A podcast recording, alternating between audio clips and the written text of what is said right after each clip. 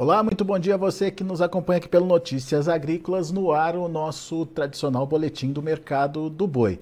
Uma semana interessante de ser analisada porque ela marca uma melhora é, nas expectativas, principalmente em relação à precificação da arroba, principalmente em, em relação à movimentação no mercado do boi.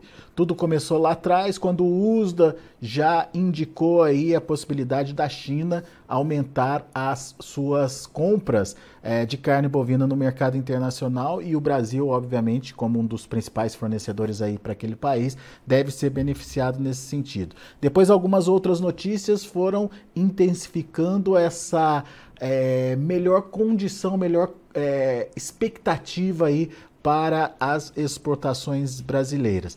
É, entre elas, as notícias aí de habilitações de frigoríficos para Indonésia é, e também a questão aí da liberação do frigorífico de Mozarlândia para retomada das exportações para a China. Enfim, como isso tudo está mexendo com o mercado, que cenário é esse que se, que se é, aponta aí para o futuro e o que, que a gente pode esperar, como é que isso pode esbarrar na precificação da arroba. Análise para Gustavo Figueiredo, lá da Radar Investimentos. Gustavo está acompanhando de perto todas essas informações e mudanças. O que, que, você achou de tudo isso, Gustavo? Como é que isso pode impactar no mercado? Aparentemente, no mercado futuro já precificando essa mudança. E já tem alguma expectativa do físico também? Tá, tá acionando aí as suas mudanças? Seja bem-vindo, meu amigo. Eu que agradeço, Alexander. Boa tarde ou bom dia a todos.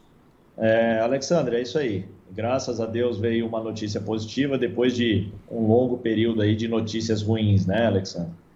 É, era, já era esperada essa questão de Mozarlândia, mas a gente nunca sabia quando seria essa reabilitação de Mozarlândia, né? Isso aí ficou aí é, obscuro aí ao longo de 2022 inteiro e os pecuaristas aí da região de Goiás aí sofreram muito com esse impacto que tiveram uma vez que Mozarlândia, né, Alexander, a planta de JBS de Mozarlândia, ele abate aí duas mil, duas mil e poucas cabeças dia, né? Então isso aí é um impacto muito grande naquela região onde, onde concentra-se, né, grandes confinadores ali, né, confinadores de 40, 50 mil bois. Né? E isso aí, é, a partir do momento que Mozarlândia ele passou a não mais exportar para a China, esses animais foram todos destinados aí a outras plantas habilitadas para a China dentro da unidade JBS. Então, isso aí pressionou muito a arroba aqui no estado de São Paulo, Alexandre. E com essa reabilitação e já podendo é, abater a partir de hoje, né? É, esses animais que seriam abatidos em São Paulo já passam a ser abatidos em, em Goiás, né? Na própria planta Mozarlândia. E isso tira aí é, a pressão baixista para o estado de São Paulo nesse momento. Quer então, dizer... a gente pode considerar que com essa notícia de Mozarlândia e com essa reabertura e a abertura de novas plantas para a Indonésia, mesmo ainda sendo um volume menor, que você vai falar sobre isso aí, nós vamos falar um pouquinho mais à frente, mas a gente pode considerar que os preços que estavam sendo negociados de teto e de 280, 285 aí até para o boi China, dois dias atrás, hoje a gente pode considerar que isso aí virou piso dentro do estado de São Paulo. Pois é, isso, isso é importante, né, Gustavo? É, a gente vê que toda essa movimentação, ela ainda não acionou uma elevação de preço no mercado físico, mas já criou um, um, um piso aí para o mercado, né? Isso vale só para São Paulo ou para as outras praças também?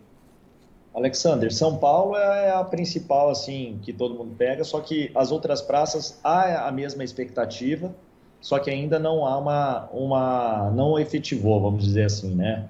É, mas, por exemplo, o Goiás, esses dias que todo mundo falava, nossa, Goiás está largado. Largado por quê? Porque as escalas estavam longas, os preços caindo. A gente chegou a ter aí dois, três meses atrás, Goiás praticamente no mesmo preço de São Paulo. E hoje a gente estava vendo já Goiás ali, sendo negociando boi de 260, 255 e com balcão de 250. O que a gente pode dizer é que esses preços ficaram para trás já em Goiás, eu acredito. Já, já tem algumas negociações em outros frigoríficos, sem ser os grandes frigoríficos, mais dois 270 com 30, que foi a máxima que eu vi ainda de negócio lá e 265 hoje também de negócio houve um picadinho lá devido ao poder de retenção do, do, pecuarista não ser grande, né? Ele precisava vender. É, então não é assim uma explosão de preço, mas já é uma melhora considerável e a gente pode dizer agora que talvez aí o 250, 255 que o pessoal tentava no balcão, esses preços aí ficaram para trás e viram piso do piso, né? Ou seja, abaixo disso aí e talvez nesse preço a gente nem ouça mais negócio. Agora, é uma explosão de preço? Aí é complicado dizer ainda, Alexandre, porque tem que ter uma efetividade, tem que reduzir a escala que nós estávamos trabalhando com uma escala longa, né? Por exemplo, São Paulo já falaram que houve um negócio hoje, ainda está bem obscuro esse negócio, mas houve.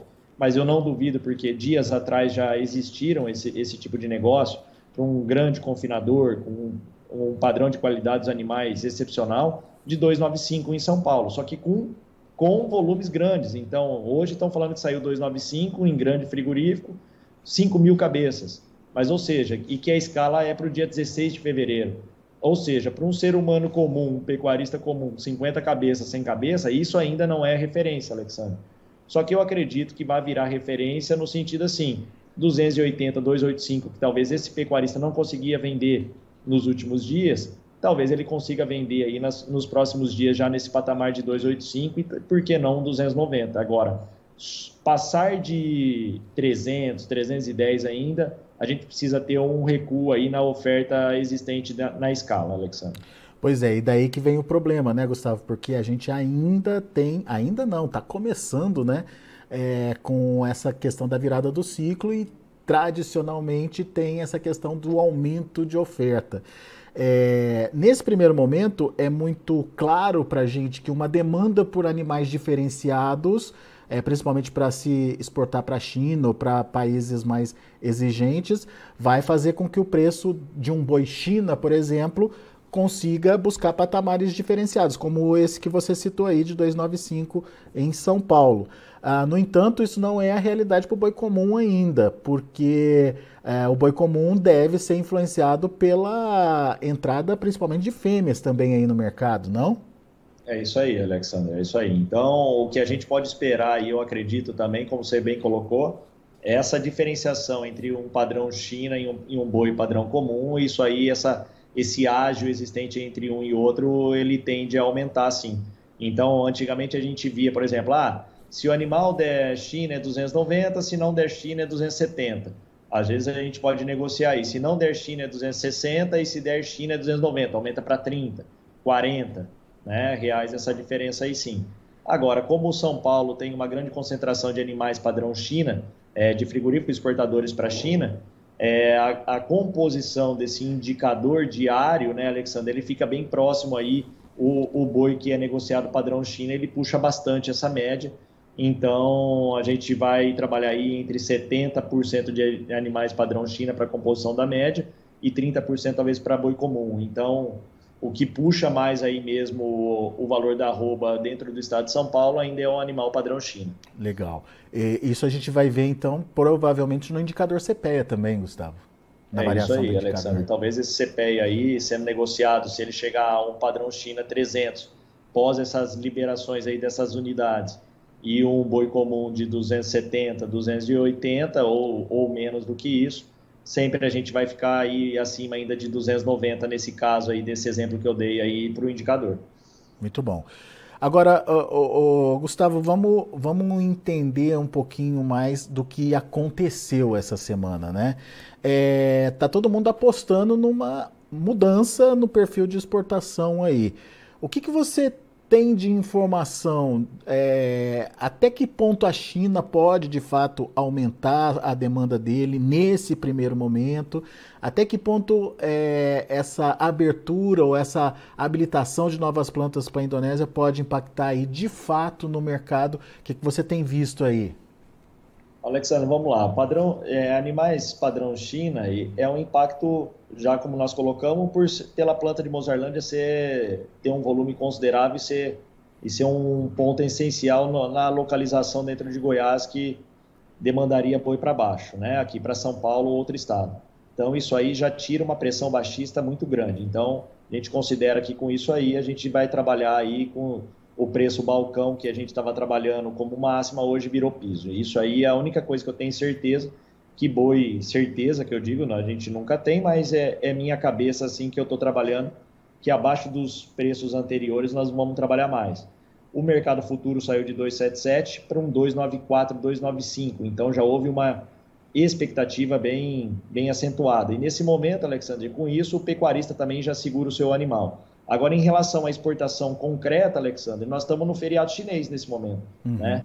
Então, pode ser que essa expectativa e essa concretização de novos negócios, na próxima semana ele começa a aumentar esse volume. Então, a gente vai verificar agora, e infelizmente a exportação, como a gente sempre falou, ela tem um delay de 30 a 40 dias, a efetividade disso e a concretização disso daqui a uns 30 dias.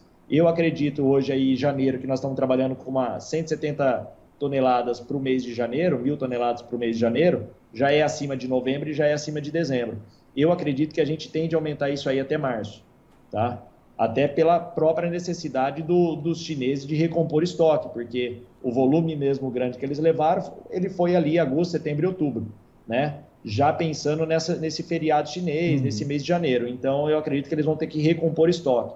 Essa reabertura de Mozarlândia nesse momento mostra talvez aí uma necessidade também aí de fazer uma negociação maior nos próximos dias, né, ou meses. Então eu acredito sim que eles vão ter uma demanda maior. Agora eu não acredito mais que vai ser aquela demanda maior ao longo do ano todo. Eu acredito sim que eles vêm, fazem estoque e vai ser sempre assim, trabalhando com esse estoque, né? Então, se pegar uma necessidade de recompor estoque agora, os chineses recompor estoque agora entre fevereiro e março, é um, um período onde nós temos menos animais terminados no coxo, uhum. que é o maior padrão China feito hoje, é terminado no coxo, né, Alexandre? Uhum. Devido à idade, é, peso, tudo isso. E com animal de pasto, ou seja, animal de pasto, se for animais machos e novos, é, o poder de retenção do pecuarista ele aumenta. Então, nesse momento, o que, que gera essa pressão altista? É o poder de retenção do, do pecuarista com uma, uma quantidade de animal terminado menor do que nós tivemos aí de outubro a dezembro para os próximos meses, de março, abril e, ma e, maio já começa a seca ali, mas também maio, né, de animal terminado no coxo. O que justifica aquela sua análise de ampliação do ágio, inclusive, né, Gustavo? Ampliação do ágio e onde, se houver uma oferta, uma necessidade maior de exportação, uma busca maior por esse tipo de animal, nós vamos sim ter um, uma melhora nos preços aí nos próximos dias e próximos 30, 40 dias, né? Boa. Então eu acredito que o piso que a gente está trabalhando hoje, ele vai até o piso vai ficar para trás e talvez a gente suba essa régua aí 10 reais por arroba aí nos próximos dias. Mas aí vai depender agora qual é o tempo para isso, Alexandre, é essa redução também do tamanho das escalas atuais e de novos contratos futuros para o frigorífico já poder antecipar a sua compra. É. E, e, essa questão da Indonésia, como é que você está vendo? 11, 11 plantas habilitadas, né? É... é, Alexandre, isso aí, isso aí, como a gente fala, é um volume menor, né? Não dá nem para comparar com esses outros países que nós estamos falando agora, ainda mais China, né? Mas tudo que a gente aumenta de exportação é muito bom, né, Alexandre? Para a gente tirar também essa pressão de quando não tem um mercado chinês, que é 50% da nossa exportação aí, a gente não sofre tanto né? Como foi a reabertura da, dos Estados Unidos, que foi essencial o ano passado, né? Para que isso ocorra. Agora, aí é uma informação que veio sua, eu também não sei, mas que era, seria 1% a Indonésia, né? Do, do que a gente exporta, né? A Indonésia, perto do que a gente exporta no total, a Indonésia faria parte de 1%. Se isso aí, pelo que me passaram, que vai dobrar, pelas conversas que a gente tem, que isso dobre esse ano, é 1% a mais, né, Alexandre, do, do total ou meio por cento a mais do total. Tudo isso aí ele, ele, ele gera um para aquele determinado mercado, para aquela unidade que foi credenciada para exportação, ela gera uma pressão altista nesse momento e não baixista. Então é como nós colocamos desde o começo da conversa. Graças a Deus as informações que nós temos agora de desde agosto só pressão sobre a arroba com notícias negativas. A partir de agora a gente passa a ter notícia positiva, onde dá sustentação para o valor da arroba para os próximos dias. Muito bem. É, em termos de mercado interno, não dá para ver mudança ainda, né, Gustavo? Em termos de carne, não tem nenhuma reação aí nos preços, não, né? Não, Alexandre, mas como a exportação indonésia, se ela leva esses tipos de corte que aqui geram pressão, né, a exportação sempre gerando isso e desafogando um pouco isso aí, a gente pode também considerar o mercado interno como piso nesse momento, retomada das aulas aí a partir de fevereiro, e com a exportação maior a partir de fevereiro, isso aí a gente também pode dizer que menos oferta de carne é o piso também para o mercado interno, né, Alexandre? Então, é, talvez não, não tenhamos uma retomada muito forte de demanda, até pelo cenário que nós estamos, né, econômico, mas a, abaixo do patamar que nós estamos trabalhando, eu acredito que o, o pior a gente já viu para os próximos meses ainda. Boa. Vamos esperar para ver e principalmente entender o perfil de compra da Indonésia nesse momento, né? Que é, tipo de carne eles querem. Isso, isso, e como diz, né? Uns falam que é só carne de qualidade, outros que ele leva mais o dianteiro e a carne de qualidade fica para a Austrália. Então, ainda vamos, vamos entender um pouquinho mais aí. Eu preciso conversar com, com mais amigos exportadores aí para entender, que na verdade eu não sei ainda não. Mas o volume aí, pelo os dados da do Iberville, né, Alexandre? HN Agro, né? Isso, HN Agro lá é, é 20 mil toneladas, né? Ele levou em 2022, né? A partir da Indonésia. Se isso aí dobrar para 40 mil, tudo que for acima é positivo para a gente, não, não vamos achar ruim, não, né? É isso aí. Gustavo Figueiredo, meu amigo, obrigado mais uma vez por estar aqui com a gente. Contamos com você ao longo de 2023 para nos ajudar nessas análises de mercado aí. Volte sempre. Eu agradeço, Alexandre. E de olho nas operações de baixa agora, porque elas ficaram, ficaram melhores. Em vez de travar preços fixos, dá para travar preços mínimos muito bons agora nesse momento. Oportunidade, né, Gustavo? É isso aí. Não sabemos o que vai ser, né, Alexandre? A gente sempre acha e coloca nossas ideias, mas elas, o futuro, se a gente soubesse, fosse certeza, estaríamos milionário, né, Alexandre? É isso aí. Obrigado, viu, Gustavo? Grande abraço. Até a próxima. Um abração. Tá aí Gustavo Figueiredo, Radar Investimento, trazendo as informações do mercado. Mercado que melhorou o ânimo ao longo dessa semana. Vamos ver nos, nas próximas semanas se essa disposição é, positiva aí continua para o mercado. Nesse momento, a gente tem é, lá na B3 um mercado trabalhando uh, de forma virou, o mercado estava negativo, já os primeiros vencimentos já começam a trabalhar de forma positiva. Olha aí, o janeiro 289,25, uma alta pequena ainda, 0,09%. Fevereiro 294,55, alta de 0,15%. Março ainda no vermelho, 0,19% a R$ 294,25. E o abril, 290 reais e 10 centavos, com queda de 0,31%. Mercado misto, mas aparentemente está virando porque é, hoje de manhã ele estava todo no vermelho. Vamos olhar aí o indicador CPEA. Indicador CPEA que ontem fechou a R$ 284,90, uma queda de 0,73%. Indicador ainda é, não está acompanhando de perto essa mudança do perfil no mercado é, futuro, não, mas Vamos acompanhar para saber para onde vai esse, esse boi aí. O próprio Gustavo é, disse que pode ser estabelecido aí um piso de 285 para arroba é, aqui no estado de São Paulo. Muito bom, daqui a pouco a gente volta com outras informações e outros destaques para você aqui no Notícias Agrícolas. Continue com a gente.